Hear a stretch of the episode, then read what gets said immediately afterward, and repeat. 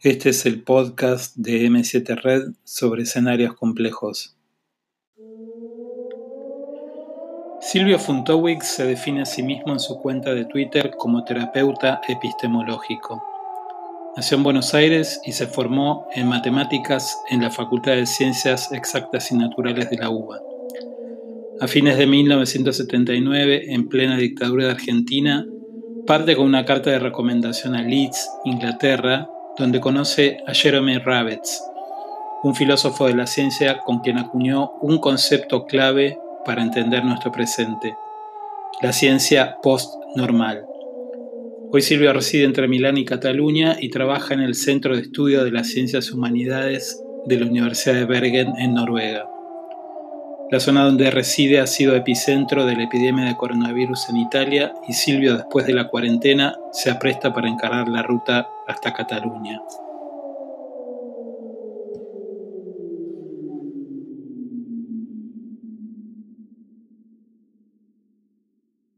Una de las cosas que hablábamos en ese círculo de estudio era un poco, se hacía una, reconstrucción del una genealogía, si se quiere, de la ciencia postnormal o de las ideas que dan lugar a ello. Sí. Eh, y nos encantaría poder eh, charlarlo con usted. Eh, sí, sí. de acuerdo, yo lo vi, me parece muy interesante. Yo este último, estos últimos dos años estuve trabajando precisamente en ver cuál es la herencia la genealogía, la herencia cultural, e intelectual, ¿no? Y, práctica y política de la ciencia postnormal. Es un tema muy importante. Eh, eh, para mí es, un momento de, ya son al final, son 40 años que, claro. Em, que empezamos. tengo que decir que la visión que, que tengo es, en este sentido, es una visión del norte. Eh, en general, digamos, eh, eh, más del norte de Europa y Estados Unidos, Canadá, y Australia, más que una visión global, incluso partes de, Europa también no están incluidas, ¿no? Simplemente por la forma como las ideas se desarrollaron. en, eh, como ustedes saben, he visto que han escrito, eh, eh, yo debo mucho a, Gregorio Klimovsky, ¿no? que fue mm. mi profesor de, lógica, fundamentos de la matemática y también de, después de filosofía de la ciencia, ¿no? Mm. y con el cual eh, colaboré prácticamente hasta que me fui en el año 79. Eh, eh, y, alrededor, pero, y, el SADAF, que también ustedes mencionan, la Sociedad Argentina de Análisis Filosófico, ¿no? que era un grupo donde nos reuníamos, ¿no? Eh, gente que tenía intereses más o menos comunes. Eh, eh, el trabajo, pero eso es, eso me dio la formación, digamos, una, formación de base muy importante, ¿no? pero en, realidad el trabajo que empezamos en los primeros años de 80 con Jerry Rabbits en Inglaterra se alejó bastante de esos inicios. ¿no? Muy útil, pero eh, incluso eso eh, creó, me creó ciertos problemas eh, con gente, también con Gregorio, porque había interpretado lo que nosotros estamos haciendo como una crítica a la ciencia. Ah, ustedes, son, ustedes son jóvenes, pero pueden recordar que en los años 70, 80, eh, eh, ustedes mencionan a, gente ¿no? Eh, que había una identificación ¿no? de la ciencia con la izquierda. Mm, sí, sí. particular también en, en, nuestra, en mi facultad, que, que era el Rolando García, ¿no? Claro, sí. Mm. y, y, todos así, ¿no? O sea, había una identificación, pero... y la crítica era entendida como darle armas a, a la oposición, no crítica a la científica. Por lo tanto, yo, eh, eh, por lo tanto, eh, es interesante que a mí no me han invitado nunca a ir a Argentina a hablar. Mm. y creo que tiene que ver en esos años, al principio, incluso después, con de, de, la caída del régimen militar. ¿Qué fue? ¿82? Cuando una sí, cosa 83, así, no 83, 83, 83. Sí, porque Gregorio me escribió a pesar de... Y yo no creo que sea. Me escribió para ofrecer, cuando era decano de la Facultad de Ciencias Exactas, ustedes se acuerdan. Sí, sí. Eh, por poco tiempo. Eh, mm. Fue eh, decano y me ofreció su cátedra. Mm. era un gran honor. Mm. Y yo volví por primera vez a Buenos Aires después de tiempo eh, para no aceptar. Eh, y, creo que eso no ayudó en nuestras relaciones, pero yo tengo una gran deuda eh, personal de afecto e intelectual con Gregorio Klimovsky, que no, que todavía digo, como decía Gregorio Klimovsky, ¿no? lo sigo diciendo. Pero mm. seguramente eh, eh, el tipo de eh, aproximación y el tipo de crítica, visión crítica de ciencia distinta, ¿no? Mm. no ayudó en ese mm. momento. Por lo tanto, cuando se habla de genealogía, yo tengo que... Voy a contarles otra cosa, porque no es común, como digo, no estuve en contacto mucho. Eh, eh, yo, eh, la persona más cerca que estuve en SADAF se llamaba Eduardo Rabosi. No sé si ustedes se recuerdan de él. Creo que tuvo una, creo que Eduardo Rabosi, creo que tuvo una función oficial en el gobierno para investigar algunos de, las atrocidades, ¿no es cierto?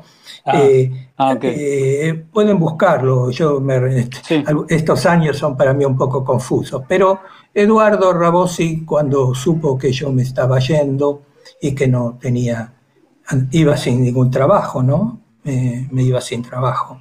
Y eh, me dice, bueno, conozco una persona en, eh, vas al norte, en Leeds, eh, que se llama Peter Gitch.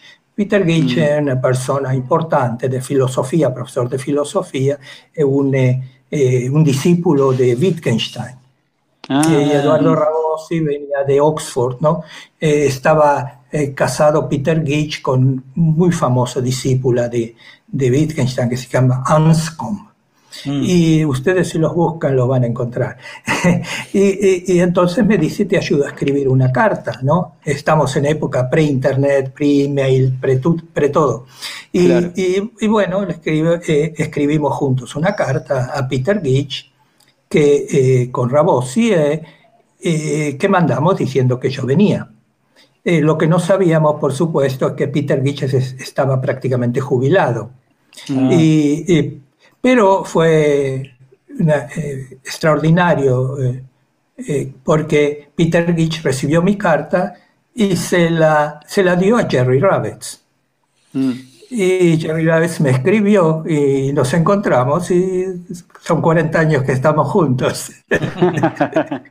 Así que eso es lo que puedo decir del, eh, eh, de la historia de la con Sadaf, que para mí fue importantísimo. Eh, mm. importantísimo. Una pregunta, Silvio. Por ahí leía que usted llega a Inglaterra con un cierto interés en Lácatos. Y la pregunta era, ¿qué, qué, cuáles eran los debates que lo movían a usted, digamos, en el tránsito entre Buenos Aires y el norte? Ok, eh, sí, es una buena pregunta. Lo que pasó también, y en este sentido también lo tengo que decir, que como, como en SADAF eh, sabían que yo me iba sin trabajo, eh, me dieron una beca de un año y una beca de un año, un poco, no, no era tanto, pero era, eh, era más simbólico y como en, mm. para una cosa de coraje, ¿no? Eh, y, el, tema que elegí fue precisamente eh, el, trabajo de Imre Lakatos. No sé si ustedes saben que él escribió este librito, que es su tesis de doctorado en matemáticas, que se llama, llamaba, eh, ¿cómo se llama? And Refutations, ¿no? Mm. Parafraseando el, el, libro de, de, Popper que se llamaba Conjectures and Refutations. Eh, y el en el librito, que si ustedes lo guardan, el libro, hay una buena versión, creo, de Alianza, traducido también al castellano. Sí, creo que en estos momentos se pueden encontrar en el Internet, ¿no? Porque el libro, este, Proofs and Refutations, eh, eh, eh, Lakatos, entre otros, eh, eh, agradece a Jerry Rabbits, ¿no? Mm. Así que estaba esa cosa. Lo que a mí me interesaba fundamentalmente era de Lakatos, no era, no era la parte suya de la filosofía de la ciencia, ¿no? Sino de lo de la filosofía de las matemáticas. la idea de una metodología dialéctica a las matemáticas, ¿no? Eh, eh, que alternativa al formalismo, ¿no? O al logicismo. Eh, y mm. eso me parecía muy interesante, es muy importante. La idea, claro, para responder a la segunda parte, es que nosotros estábamos muy lejos ahí. ustedes tienen que pensar que para recibir una revista o científica, un libro, había que esperar un año y el costo era mm. prohibitivo. costo era prohibitivo. Había que mandar una carta que llegaba o no llegaba, que duraba tanto tiempo. Por lo tanto, la, eh, la, fantasía era que nosotros ciertas cosas dudábamos simplemente porque no estábamos en, el, en la metrópoli, ¿no? Mm. Eh, que ahí habían resuelto todos los problemas y que una vez era simplemente una cuestión las personas que sabían, ¿no? Esta era, era, una fantasía eh, que uno tenía, ¿no? La idea que si uno tenía críticas, si había cosas que veía que, no estaban bien, etcétera, simplemente porque nosotros no conocíamos y estábamos muy alejados mm. de las fuentes. Eh, ¿no? Eh, etcétera. Mm. yo cuando llegué, y, y, esto sí que fue casualidad, porque no sabía nada de, eh, que Jerry había conocido muy bien y tenía documentos de Lácatos. Eh, eh, y, hablando me di cuenta que, que, que Lácatos en un senso había resuelto el problema que, había, que yo me había planteado. Simple, el problema mío como investigación era ver si se podía, podía generalizar su método dialéctico a, a, otros casos, ¿no? Que, el, mm. que usa el del poliedros, etc. Y, y, él, y Lacatos intentó, pero no pudo tampoco. así que bueno, me encontré a principios de los años 80, así, sí, sin un tema. Eh. Sin un tema, pero con, muy interesante conocer la historia personal eh, de, de, Imre Lakatos. Yo los invito a ustedes a, a, leerla un poco, ¿no? Hay mucho material últimamente sobre Imbre Lakatos, eh, su fusión, eh, su, papel político, ideológico eh, durante la Segunda Guerra Mundial, durante el régimen en Hungría y después, mm. ¿no? Personaje genial, pero de una gran ambigüedad. Ok. Mm. también me interesaba que Imbre Lakatos eh, no es su verdadero nombre.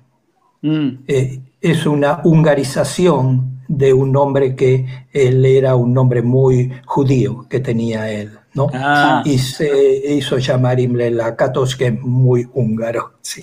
Ah. Eh, pero sí, los dejo a ustedes porque a investigar. a investigar. Así que, bueno, eso creo que responde bastante largamente a la, y después, cuando, ¿qué, otra eh, cosa quieren saber de ese momento? para que pasar a, lo que considero yo que es la verdadera genealogía o de, la ciencia postnormal. No, no pensaba, no, que usted dice ahí que se había quedado sin tema, pero al poco tiempo viene lo de Chernobyl, ¿no? Este, la catástrofe de Chernobyl. ¿Y, cómo influyó eso en, su investigación? Ok, eh, eh, la historia es así, como digo, eh, Jerry cuando nos encontramos en Leeds, desde el principio nos entendimos muy bien, pero él creía que yo quería hacer una carrera en la filosofía de las matemáticas, ¿no? Mm. Eh, y me presentaba a toda la gente. Había gente muy importante en Leeds en ese momento, eh, tanto en filosofía como en matemáticas, como en filosofía de las matemáticas, etcétera. Era gente importante, digamos. Eh, y me llevaba para hacerme conocer un poco, ¿sabes? pero una vez él daba una conferencia sobre riesgos, mm. el análisis de riesgos que era un tema que yo no, no me había imaginado que existía tampoco, eh, porque en ese momento en Argentina no, no era un tema para mí, no, no, no, no, es, no sé, ustedes pueden investigar si, eh, si riesgos eh, estudiados, y cuando me refiero a riesgo, me refiero a, fundamentalmente a riesgos tecnológicos, ¿no? en ese momento, en el año 70, el ambiente prácticamente no existía como lo conocemos hoy, ¿no? Eh, estaban los accidentes tecnológicos y, estaban los actos de Dios, que eran los terremotos, las inundaciones y todas esas cosas, ¿no? En los volcanes y así, ¿no? Actos de Dios, eh, claro. Eh, sí, sí, en realidad empieza mucho antes, porque el, libro que, genera el interés por el ambiente es eh, Rachel Carson en el 62, mm. ¿eh? eh Silent, Spring. Mm. Exacto. Eso los americanos descubren el ambiente con, y los efectos perversos, eh, mm. digamos, ambiguos de la tecnología, ¿no? Que por un lado da trabajo, por el otro lado envenena el ambiente, etcétera, etcétera. Y, bueno, los americanos descubren el ambiente con Rachel Carson y después los europeos siguen, como siempre, en los años 70. Mm. Eh, entonces, eh, cuando eh, en el año, en la batalla de los años 70, en la batalla contra la energía nuclear, el uso civil de la energía, que es llamado uso civil de la energía nuclear, que en realidad eh, eh, eh, el uso civil era un producto que venía del uso militar, ¿no? que era la acumulación de plutonio per la fuerza francesa, la inglesa, y así bien, ¿no? Mm. por eso es claramente eso determina la historia de la tecnología usada para la energía nuclear, porque se podía haber usado otros caminos, ¿no? Eh, eh, así que bueno, era la lucha también en ese sentido y hacia eh, las petroquímicas, ¿no? Años 70 y, hacia fines del año 70 empiezan a aparecer los avances en, en, la genética, ¿no? En la biología, la nueva biología. Y, Jerry, eh, eh, Jerry estaba interesado en eso y, dio una conferencia y le digo, bueno, eh, Jerry, este es el tema que a mí me interesa. Me dice, ¿Y, crees que se puede hacer algo? Y le digo, bueno, voy a estudiar un poco porque por la primera vez en mi vida me encontraba con la biblioteca en la universidad donde había todo, ¿no? Mm. Y, y, así por tres, cuatro meses estudié todo eh, sobre todo la parte. Y después cuando nos encontramos de nuevo, le me dice, ¿qué opinas? Le digo, eh, es, es, vergonzoso lo que pasa por el risk analysis, ¿no? Eh, el, uso, el uso totalmente arbitrario de la matemática, etcétera, la estadística, etcétera, etcétera. Y así hicimos juntos un, un proyecto que se, que se llamaba Quantitative Reasoning in Risk and Assessment, que era concentrado en el uso mm. de, de, la cuantificación en, en, riesgos. Y bueno, lo ganamos el proyecto y, la historia sigue, ¿no? fundamentalmente, digamos, la ciencia postnormal tiene tres etapas. la primera etapa es la etapa del riesgo. Y, de la incertidumbre, de la ignorancia, de la calidad, ¿no? Ustedes a lo mejor han visto el libro nuestro, mm. Uncertainty and Quality, que está abierto, si por todo lo que lo quiere lo pueden, eh, eh, lo pueden bajar del internet, ¿ok? Y eh, donde es la, sentamos la base de lo que después vamos a llamar hacia, el año 1990 ciencia postnormal, ¿no? Pero la primera versión del diagrama del 83 se refiere al análisis de riesgo, ¿no? Y esta fue la primera etapa, etapa eh, y bueno, alguna vez si tengo la oportunidad les voy a mostrar cómo se hace. Eh, después hubo una segunda etapa que tiene que ver con eh, las relaciones que empezaban a conocer nuestro trabajo, etcétera, etcétera, que hicimos con gente que trabajaba sobre la complejidad, ¿no? Mm. Y sistemas. Por lo tanto, se puede decir que la ciencia postnormal tiene la segunda etapa, corresponde a la etapa de la complejidad, ¿no? Mm. Eh, eh, donde eh, nosotros hacemos una definición de, de complejidad que nos permite después avanzar en la elaboración un poco teórica y práctica de, eh, de la ciencia postnormal, que es, eh, es que una situación es compleja cuando existe una multiplicidad de perspectivas legítimas que no pueden ser reducidas a una única. Mm. Eh, la idea que en ese sentido que existen diversas perspectivas que son legítimas y que no, no son conmensurables. Eh, mm. eh, y esto es importante porque dice que no hay una sola visión, ¿no? Esta mm. visión, como decía Thomas Nagel, esta visión de la ciencia que es de ninguna parte, ¿no? Todas las visiones y las perspectivas son de alguna parte, ¿ok? Y, y, bueno, esta es la etapa de la complejidad en la cual, si ustedes miran el artículo su ciencia postnormal en inglés en Wikipedia, van a ver estas etapas. Y la tercera e-, etapa, eh, que es la más desarrollada, la que comienza prácticamente desde el año 2000 y algo, es la etapa de la, de la, etapa más política de la gobernanza, ¿no? Eh, mm. eh, la relación del, de, de, cómo, de la relación ciencia, ciencia política, ciencia y, se podría decir eh, esta relación entre el, eh, la verdad y el bien, ¿no? y, y, este nexus, ¿no? Eh, que nosotros la definimos como una coevolución, ¿no es cierto? Una coevolución a un cierto momento histórico que empieza en Europa con, a partir de, los tratados de Westfalia. Ah, y, que genera lo que se conoce hoy como el Estado moderno.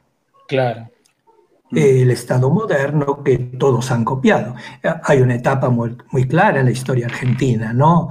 Alrededor de 1850, algo así, si mi memoria me ayuda, ¿no? Eh, sí. Eh, eh, la idea de, del liberalismo, de la civilización contra el barbarie, ¿no? Mm, claro. O sea que es, el Estado moderno es, hoy en día es un modelo, ¿no? Y en eso la, ciencia ocupa su lugar eh, muy claro, como es la, eh, eh, el desarrollo de la estadística, ¿no? Si, mm, si lo piensan, la palabra estadística es la ciencia del Estado. Exacto. Que se organizan los primeros eh, eh, oficinas, departamentos, ministerios de estadística, ¿no? Porque la mm. idea es eh, establecer qué cosa es lo normal, es decir, cómo se puede, como los números, va, muy viejo esto, como números representan la realidad, ¿no? Y si el mm. Estado, cuál es el estado del Estado, ¿no? Claro, claro. Así que estos son, digamos, los, digamos, las etapas de la ciencia postnormal. ¿Alguna curiosidad, alguna pregunta? No, para, para, está buenísimo esto porque es como un pasaje entre lo que veníamos hablando y lo que, lo que podemos desarrollar sobre el presente. Se me ocurría solamente una, la idea esta de la multiplicidad de las perspectivas legítimas. Eh, solo una curiosidad que tengo yo, ¿eh? que por otro lado es una idea bastante refractaria a lo que se piensa hoy, por lo menos desde los, desde los medios y, de muchos lugares del Estado, ¿no? Esta idea única de la ciencia, ¿no? Con puntos de vista únicos, ¿no? Pensaba en, el libro de, de Feyerabend, ¿no? Recordaba, ah. si, tiene alguna influencia eh, para cerrar la etapa histórica de ese libro en estos debates. No, no, eh, eh, claramente conocíamos. El libro eh, Feyerabend es, grande, tengo que decir, pero no nos influyó a nosotros. Eh, después, si les interesa, les puedo mandar un paper eh, eh, de, de, Jerry Rabbits sobre el carácter ideológico de las diferentes, de la filosofía de la ciencia, donde se habla Kuhn, Lakatos, Feyerabend, etc. pero a nosotros, personalmente, nuestro trabajo no influyó. Pero fue en general mal interpretado, ¿no? Eh, en el sentido que el libro del Against Method, ¿no? Eh, contra el método, fue interpretado como todo vale. Y Feyerabend nunca dijo eso, ¿ok? No dijo que vale todo. ¿ok? Eso es importante, ¿no? Porque si no, se tiene una visión totalmente desvirtuada de, de la filosofía de Feyerabend. No, yo quería decirles que son eh, fundamentalmente tres libros los que influyeron eh, el cambio, ¿no? Eh, eh, para no ir muy atrás. Y son todos libros del principio de los años 60. En el 62, el libro de Thomas Kuhn, La estructura de las revoluciones científicas. y, el, y, el, libro de Rachel Carson, The Silent Spring. Y en el 63, el libro de eh, eh, Derek de Sola Price, que se llamaba eh, Small Science, Big Science o Big Science, Small Science, una cosa así, donde hablaba precisamente del problema de la del crecimiento exponencial ah. de la producción científica. y ah, que eso necesariamente iba a crear problemas de control de calidad que, que la ciencia pequeña no tenía. ¿Ok? Eh, por lo tanto, esos son libros importantes. Y después el artículo de Alwin Weinberg en, en, Minerva del 74, no recuerdo, algo así, o 75, que era Science and Transscience. Si ustedes me escriben, yo les puedo mandar la referencia. Está todo online, por fortuna. Hoy no tienen el problema que teníamos 50 años atrás. Eh, entonces, estos fueron eh, elementos muy, muy importantes en el desarrollo eh, de la ciencia postnormal. Eh, aparte de otros trabajos en, en, eh, en, antropología como Mary Douglas, ¿no? antropólogos o sociólogos de la modernidad, ¿ok? Mm, Ian Hacking, en bueno, creo que esto más o menos les da una idea, sí. Buenísimo. uno de los puntos fuertes que, que, queríamos pensar o preguntar, preguntarle era sobre todo la posición en que ha quedado o las perspectivas que se le abren a la ciencia posnormal a partir de la actual situación. Eh, si me permite, justo, y, esa era la pregunta, pero justo a la mañana abro un link que tenía para leer de Amador Fernández Sabater, no tiene nada que ver con esto, pero leo este pequeño parágrafo que quizás nos puede dar un marco para que usted desarrolle para, para entender la posición de la ciencia postnormal. Él habla de la situación de, la, em, de, las políticas de Estado, es una crítica ¿no? a las políticas de Estado con respecto a la, pandemia, es un texto crítico, un poco un ensayo, con, más o menos poético en algunos puntos, pero en un lugar dice, pocas veces hemos podido ver a los políticos confesar tanto su ignorancia como durante estos días ha sido realmente sorprendente escuchar salir de sus labios palabras como no sabemos. No mm. sabemos con qué nos enfrentamos, qué es este virus, si puede mutar, si es posible una segunda oleada. Dice, los poderes a los que estamos acostumbrados suelen cubrirse de la justificación de un saber total. Dos puntos. Ideología, discurso experto. Pero su nueva confesión de ignorancia no significa ninguna pérdida de control, ni autoriza una distribución del poder distinta. Todos somos ignorantes, pero unos menos que otros. Hay un saber, aunque sea de, eh, mínimo, que es el único capaz de prevenir la catástrofe total.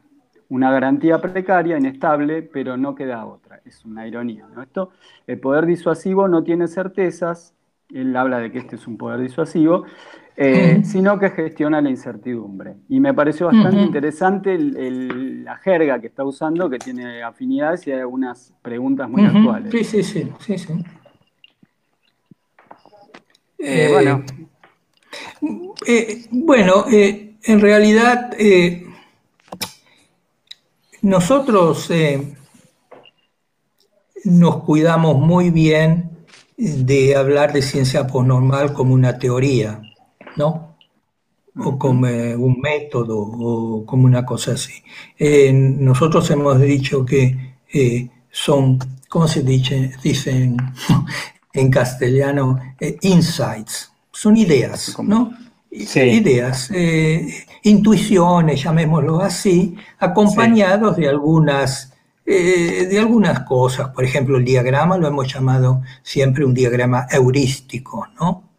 Que permite la invención y eh, nunca eh, otros han pensado que a lo, faltaba la métrica, el, ponerle números al diagrama, que, que, no era nunca nuestra intención y era totalmente contra. Y después lo que llamamos, llamamos el mantra, que qué cosa define un problema postnormal, ¿no?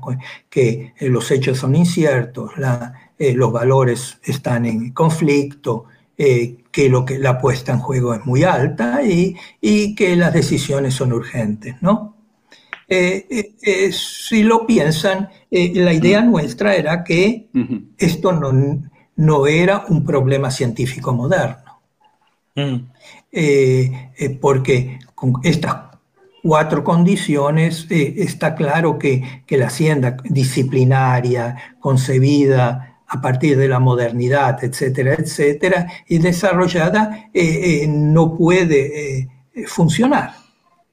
¿No? Y si tú, a esto le tenemos que juntar el elemento ideológico muy, fuerte, como digo, la coevolución de, del bien y la, la, verdad del bien, la ciencia y la política, las instituciones científicas e instituciones políticas, esta idea fuerte que si uno tiene un problema de carácter político, lo que tiene que hacer es reducirlo a un problema científico y técnico, resolvemos el problema técnico-científico y entonces el problema político está resuelto. Claro. Mm. ¿Entiendes? Eh, eh, espera un segundo. Sí, claro.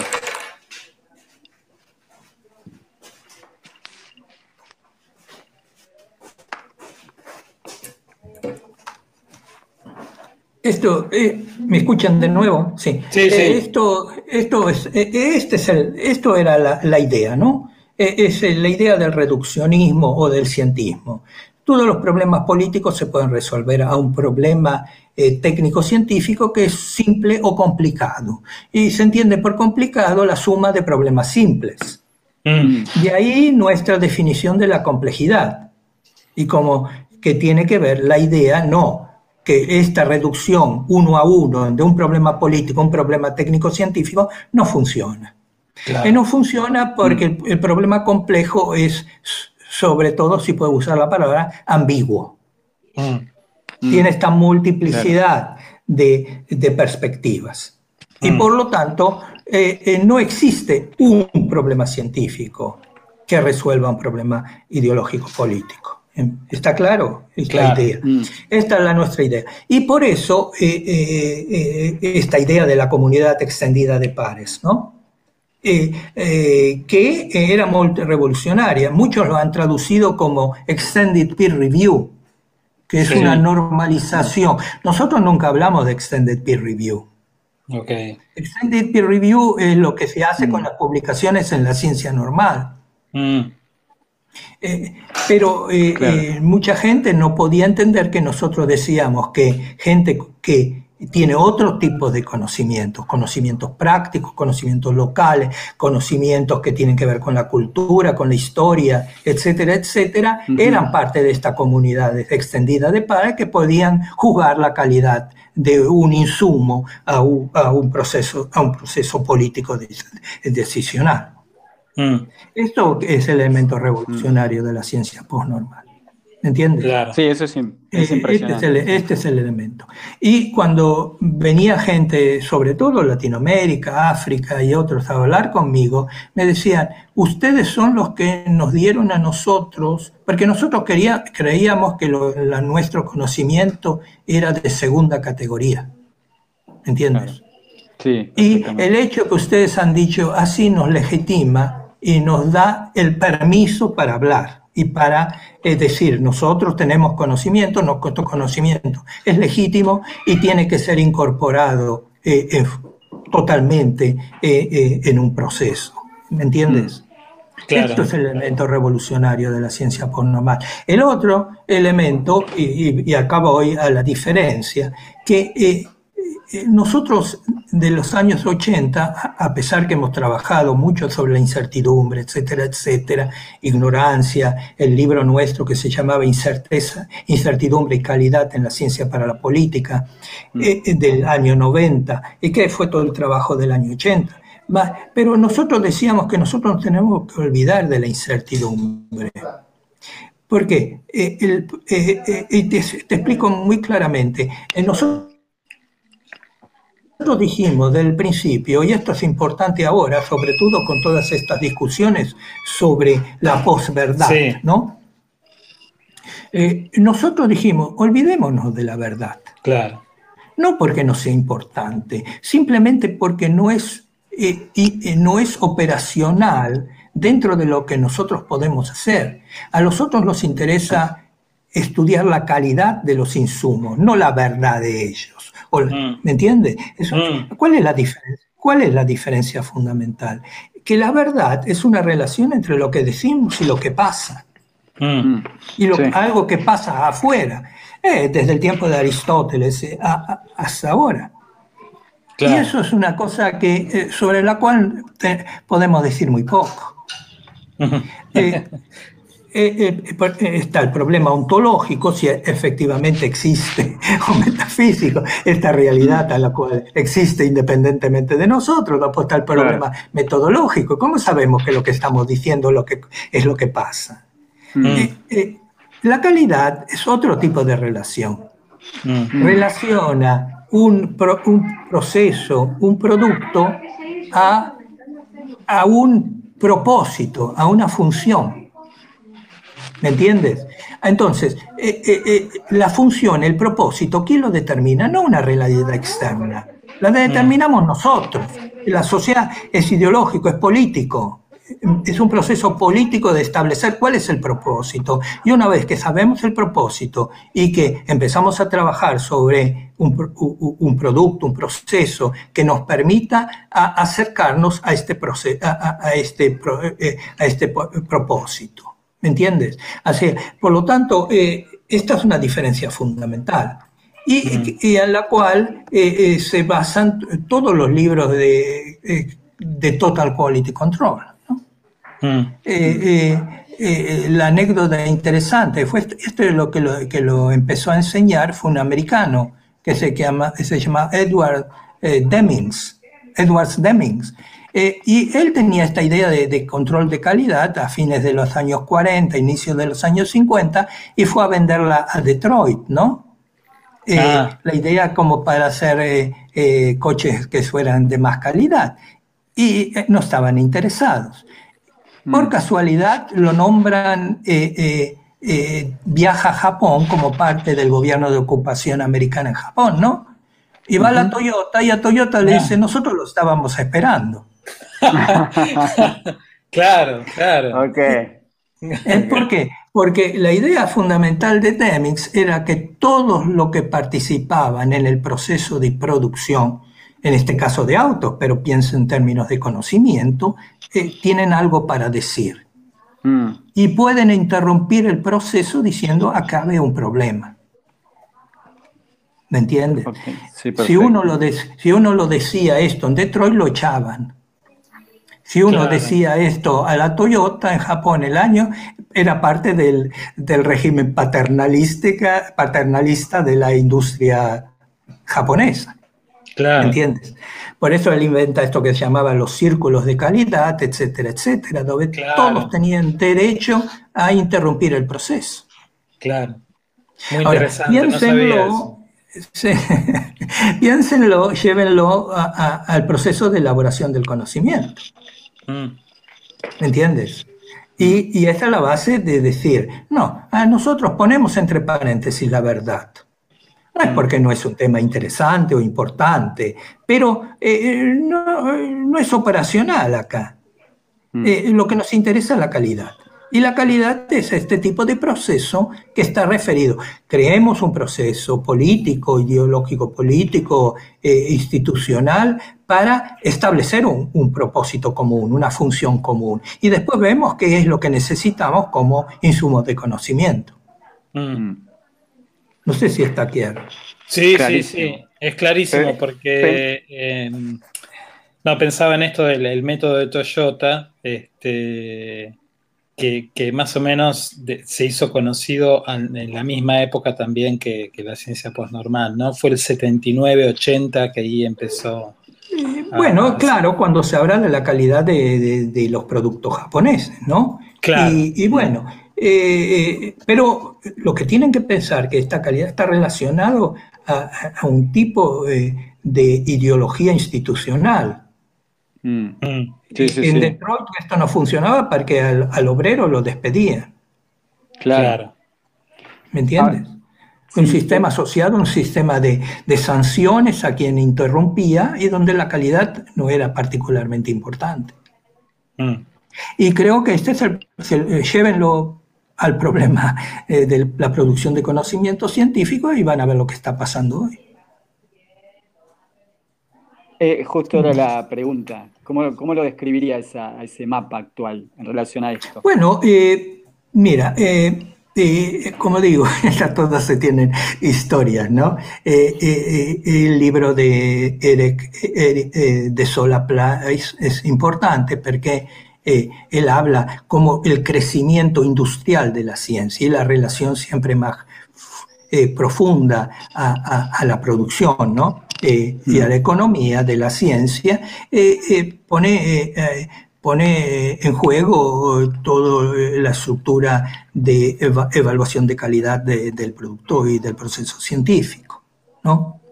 Eh, y, esto hay mucho en discusión con la crisis del peer review, con el problema de que, de, eh, que ustedes conocen muy, muy bien, ¿no? Eh, y estos últimos años. La crítica es precisamente porque se tiene que pasar a una a, un sistema eh, cuantitativo de evaluación que después te decidirán si tú tienes un trabajo o no, vas a ser profesor o no, cuántos papers, impact journals, age index y todas esas cosas que a lo mejor ustedes conocen también, ¿no? Mm. Eh, y, claramente eh, produce de esto que llamamos incentivos perversos. Mm. porque el incentivo es a, a ver un número más alto, no a producir cosas de mejor cualidad. Ah, ok, claro. Eh, ahora, eh, ahora eh, el punto también en relación a, que uno tiene que entender que el, científico hoy en día es en muchos casos lo que llamaba Marx Lumpenproletariat, en mm. otros son, son parte de un engranaje eh, y, bueno, eh, eh, cambió muchísimo la estructura, digamos, la, la, economía política de la ciencia, ¿no? Que es fundamental. Mm. por lo tanto, yo no soy particularmente optimista sin cambios muy profundos. No creo que el problema a resolver sea un problema técnico de mejorar la estadística o mejorar eh, las reglas del peer review o cómo hacer mejores modelos o todas esas cosas, ¿no? Esto no resuelve el problema, porque si, si la estructura está pasada, todos, todos entenderán cómo usar estratégicamente estas reglas. Claro, y creo que ustedes lo pueden entender muy bien, ¿no? Mm, en inglés se dice gaming the system, ¿no? Claro. Eh, simplemente, eh, eh, todas las reglas en un sistema de ancien regime, que podemos llamar, van a ser gamed. Ok. o sea que el problema es mucho más profundo. Sí. Mm. y en estos momentos, y el COVID creo que lo muestra muy claramente, es esta relación, es que tenemos una crisis de la ciencia, de, la, de esta ciencia, de la tecnociencia que podemos llamar, ¿no?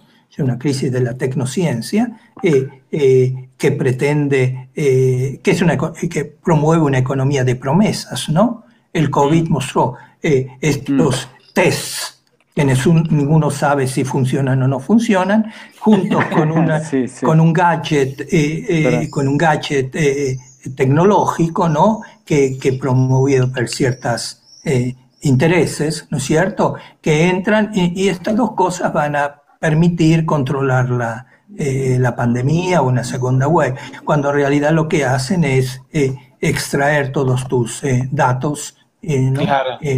como, es una industria extractiva como la minería. Claro. Exacto. por lo tanto, esto lo se ve muy, muy claro.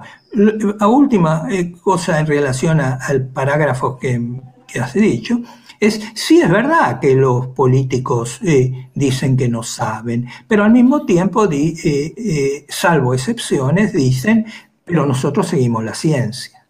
Claro, exacto, Por lo tanto, tú ves este grupo de científicos que asesoran ¿no? al, al a, los gobiernos sobre qué cosa hacer. Mm. Una cosa que llama la atención eh, es eh, la poca diversidad, mm. ¿no? Eh, son, todos, son todos hombres un poco más blancos, un poco más jóvenes que yo, ¿no? Mm, no hablemos de haber mujeres o gente con conocimientos de tipo alternativo, de otro tipo, es todo muy eh, unificado, muy homologado, ¿no? Mm, sí, eh, eh, que, que también tengo que decir que han aprendido la lección, porque vienen y dicen no sabemos. Mm, claro.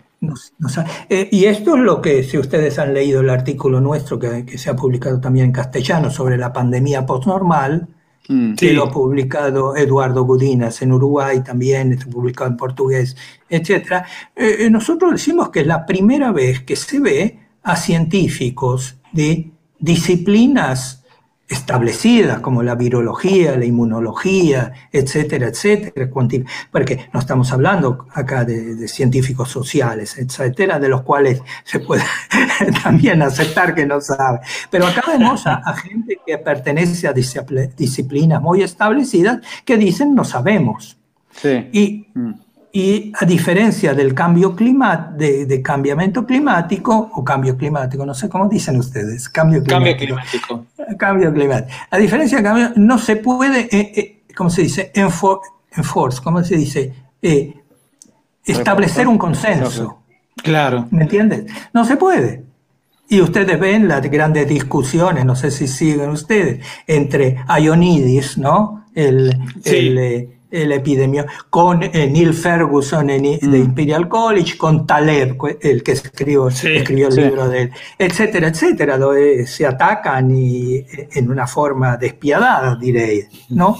Eh, y, otros. En realidad, pero es la primera vez que se ve precisamente públicamente que están... Y creo que esto es positivo. Mm. Yo creo que el reconocer que uno no sabe eh, no disminuye eh, la, la, confianza en la ciencia, por el contrario, la aumenta. Claro, claro. Eh, nos permite decir, bueno, estos son límites de lo que queremos saber. El resto es un problema político. Mm. En, sí, no, perdón. No, no. No, que en, Argentina todavía, o, no sé, quizás en otros lugares, o quizás es un, no sé si es un fenómeno nuevo o un fenómeno viejo que persiste, pero todavía se sigue eh, creyendo o se sigue avalando la idea de que la racionalidad de las políticas de Estado están basadas en hechos científicos y técnicos. Todavía la fuerza de eso es enorme ahora, al mismo tiempo, simultáneamente, a que los mismos técnicos y los mismos científicos dicen que no saben. hay, como un estado de contradicción o de paradoja, no sé cómo llamarlo. Bueno, es, eh, eh, bueno, eh, más de alrededor de 100 años atrás, Antonio Gramsci decía que lo viejo está muerto, ¿no? Lo nuevo todavía no aparece. Mm. Y, en, la, en el entretiempo vivimos, vivimos estados patológicos. ¿no? Eh, eh, pero si lo piensan un poco, Gramsci lo dijo casi 100 años atrás. Claro. Y parece que lo está diciendo ahora, ¿no? Sí. Claramente. Ah, entonces, eh, a mí no me sorprende estas contradicciones, porque por un lado, lo viejo es precisamente que la racionalidad de las decisiones de Estado están basadas en la ciencia. Claro, claro. esto es la base del Estado moderno. Claro. O sea, no es la decisión del monarca o, del representante de Dios, ¿cierto? Claro. Sino, eh, por otra, eh, o sea, eh, por otra, nos damos cuenta que, esto estamos en... Pero por otro es difícil, porque lo que hay que cambiar son instituciones. El cambio es ideológico, es político, es institucional. ¿Me entiendes? aceptar que, eh, eh, que esta ciencia no da más verdad sobre la cual podemos producir el bien común, digamos así, ¿no? Para simplificar. Mm. Eh, esto necesita un cambio constitucional. Ok. okay. No sé si está claro. Sí, sí, sí. cambios constitucionales son, son difíciles. Piensen ustedes el proceso que lleva a crear una constitución. Y esta es la herencia que nosotros tenemos del Estado moderno, desde que viene de Westfalia, la idea que, que, eh, que fue muy eh, que tuvo un grande éxito, ¿no? Si lo piensan mm. históricamente, independientemente de, de, de juicios morales, ¿no? Mm, eh, simplemente desde un punto de vista de eficiencia funcionó muy bien. Eh, bueno, desde hace un tiempo no funciona más. Y ¿Eh? Silvio, en, relación a eso, eh, ¿cómo queda el principio precautorio? Que era ah, el principio de precaución. Claro, que, fue algo que también tuvo un, cierto correlato geopolítico porque también fue una respuesta de las instituciones europeas frente, frente a esa situación de riesgo, ¿no? Este, Sí, eh, yo eh, históricamente tuve la oportunidad de participar eh, en el desarrollo de esta idea del principio de precaución. En el año, usted se recuerda, en el año 92 en Río de Janeiro. Claro. Cuando se hizo, bueno, ahí había una parte del, una parte del, del programa, ¿no? Que se llamaba Agenda 21, ¿no? Sí. que era la agenda por la sostenibilidad o sostenibilidad, justo. Ahora, eh, eh, en el 92, ¿qué pasa? Una vez que pasa el 70, 80, se empieza a decir, eh, bueno, tenemos problemas, tenemos problemas ambientales, tenemos problemas de los ecosistemas, tenemos problemas de salud, etcétera, etcétera. Pero, ¿cómo hacemos para actuar si la ciencia no nos da verdades definitivas acerca de eso. Mm. ¿Me entiende? Porque esto era la legitimación de la decisión, se basa en, en, eh, eh, eh, el producto científico. Y, nosotros lo que habíamos visto en el año 60, en el 70, sobre todo con el, con el artículo de Alwin Weinberg, etcétera, que en estos problemas, el problema de Weinberg era podemos establecer una relación causal entre las emisiones de una de, una central nuclear y la salud de la población. Y él lo que viene, lo que concluye es que no podemos con un grado de certeza, ¿no? A un nivel de 95% o, el límite que quieres de fiabilidad. Entonces eso crea un, problema muy serio a la legitimidad de las decisiones del Estado moderno. Claro.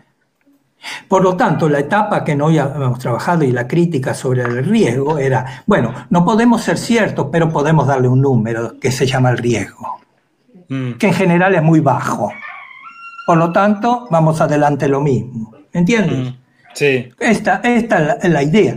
Pero toda la crítica sobre la incertidumbre, la incertidumbre irreducible, sobre eh, la ignorancia, etcétera, etcétera, ya la conclusión que eh, nos encontramos en una situación de lo que se llama ahora también wicked problems. Mm. Claro, ¿Eh? sí. Problema malvado. Y bueno, ¿y cómo justificamos la acción política cuando no tenemos estas cosas? esta, mm. esta seguridad, certeza científica. Esto es lo que lleva al 92 a proponer eh, la reunión y entre ellas la idea del principio de precaución, que es como un elemento normativo extra que en teoría debía ser eh, independiente de la ciencia y que dice, aunque sí tenemos en eh, evidencia suficiente que una actividad, un proceso, etcétera, etcétera, una práctica puede crear problemas, bueno, podemos decir, la suspendemos sin tener la certeza científica. Mm. Mm. Pero eh, yo estuve en el 92 en Río y les puedo asegurar que esta era la idea, pero la solución que vinieron no es particularmente buena. Mm. Porque el problema de precaución se devolvió a la ciencia y a la cuantificación. Por lo tanto, la idea es que eh, uno puede tomar medidas de precaución, pero que tienen que ser proporcionalmente al riesgo estimado. Mm. En, en, otras palabras, es un análisis coste-beneficio.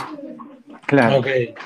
claro. Donde no sabemos, donde no sabemos cuáles son los costos ni sabemos cuáles son los beneficios. Claro. No sé si está claro. Yo eh, eh, sigo siendo un creyente, creo en un principio de precaución, pero que tiene que ser un principio. Un mm. principio moral, normativo, político, ¿no? Mm. Y no ser condicionado a, una, total incertidumbre y manipulación. Mm. Claro, yo pensaba que la, eh, de alguna manera la incertidumbre y la certidumbre están siendo ahora realmente manejadas políticamente casi de manera maquiavélica, ¿no? Pero siempre lo fueron. Siempre lo fueron. Eh, eh, lo fueron desde el principio porque nosotros hemos usado políticamente la incertidumbre para parar el desarrollo, eh, ciertos desarrollos tecnológicos, de petroquímicos o de nucleares. Lo estábamos usando estratégicamente. Claro. Claro. Lo que pasa es que en estos 20, 30 años todos aprendieron a jugar eh, eh, eh, estratégicamente con la incertidumbre. ¿Y, qué cosa te dice esto? A ver, chicos, ¿qué cosa le dice esto? A ver. Le dice que es fácil que es crear incertidumbre. Claro. Se paga a, un grupo científico de una universidad famosa y que inmediatamente crea la incertidumbre. Claro, claro, claro. Ahora, ¿cuál es la solución? Eliminar este nexo entre hechos y valores, etcétera, etcétera, etcétera, que fue creado un momento histórico y que ahora no funciona más. Porque ustedes me, pueden, me pueden decir cómo hechos y valores como son separados, la dualidad, ¿no? Que habrán sentido. Una cosa son los hechos científicos, la otra son los valores, etcétera, mm. intereses y así. Ah, ahora, eh, ¿quién produce eh, hechos? ¿Quién produce hechos? ¿Y quién produce valores?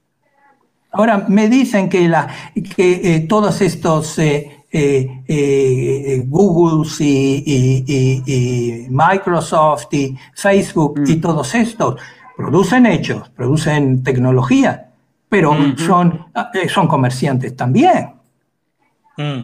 Por lo tanto, todo lo que hacen en los algoritmos, la inteligencia artificial, ¿no? Esto es conocimiento. Es también tecnología, pero es también una producción de valores. Exacto, totalmente. Sí, sí. Por otro se decía, ah, miremos estos pescadores, miremos estos eh, eh, eh, de agricultores, etc. ellos tienen intereses, pero también tienen conocimiento, ¿no es cierto? Mm. Mm. Ahora, la pregunta es, ¿quién produce conocimiento y quién produce valores? Sepárenme. Por lo tanto, tenemos un sistema que no funciona más. Mm. Pero para cambiarlo, es una actividad que, como digo, es una actividad ideológica, una actividad política, es una actividad científica y es también una actividad de cambiar las instituciones y las constituciones y todo el resto. Mm. Tenemos que encontrar una forma nueva de justificar la acción política, que no sea la ciencia.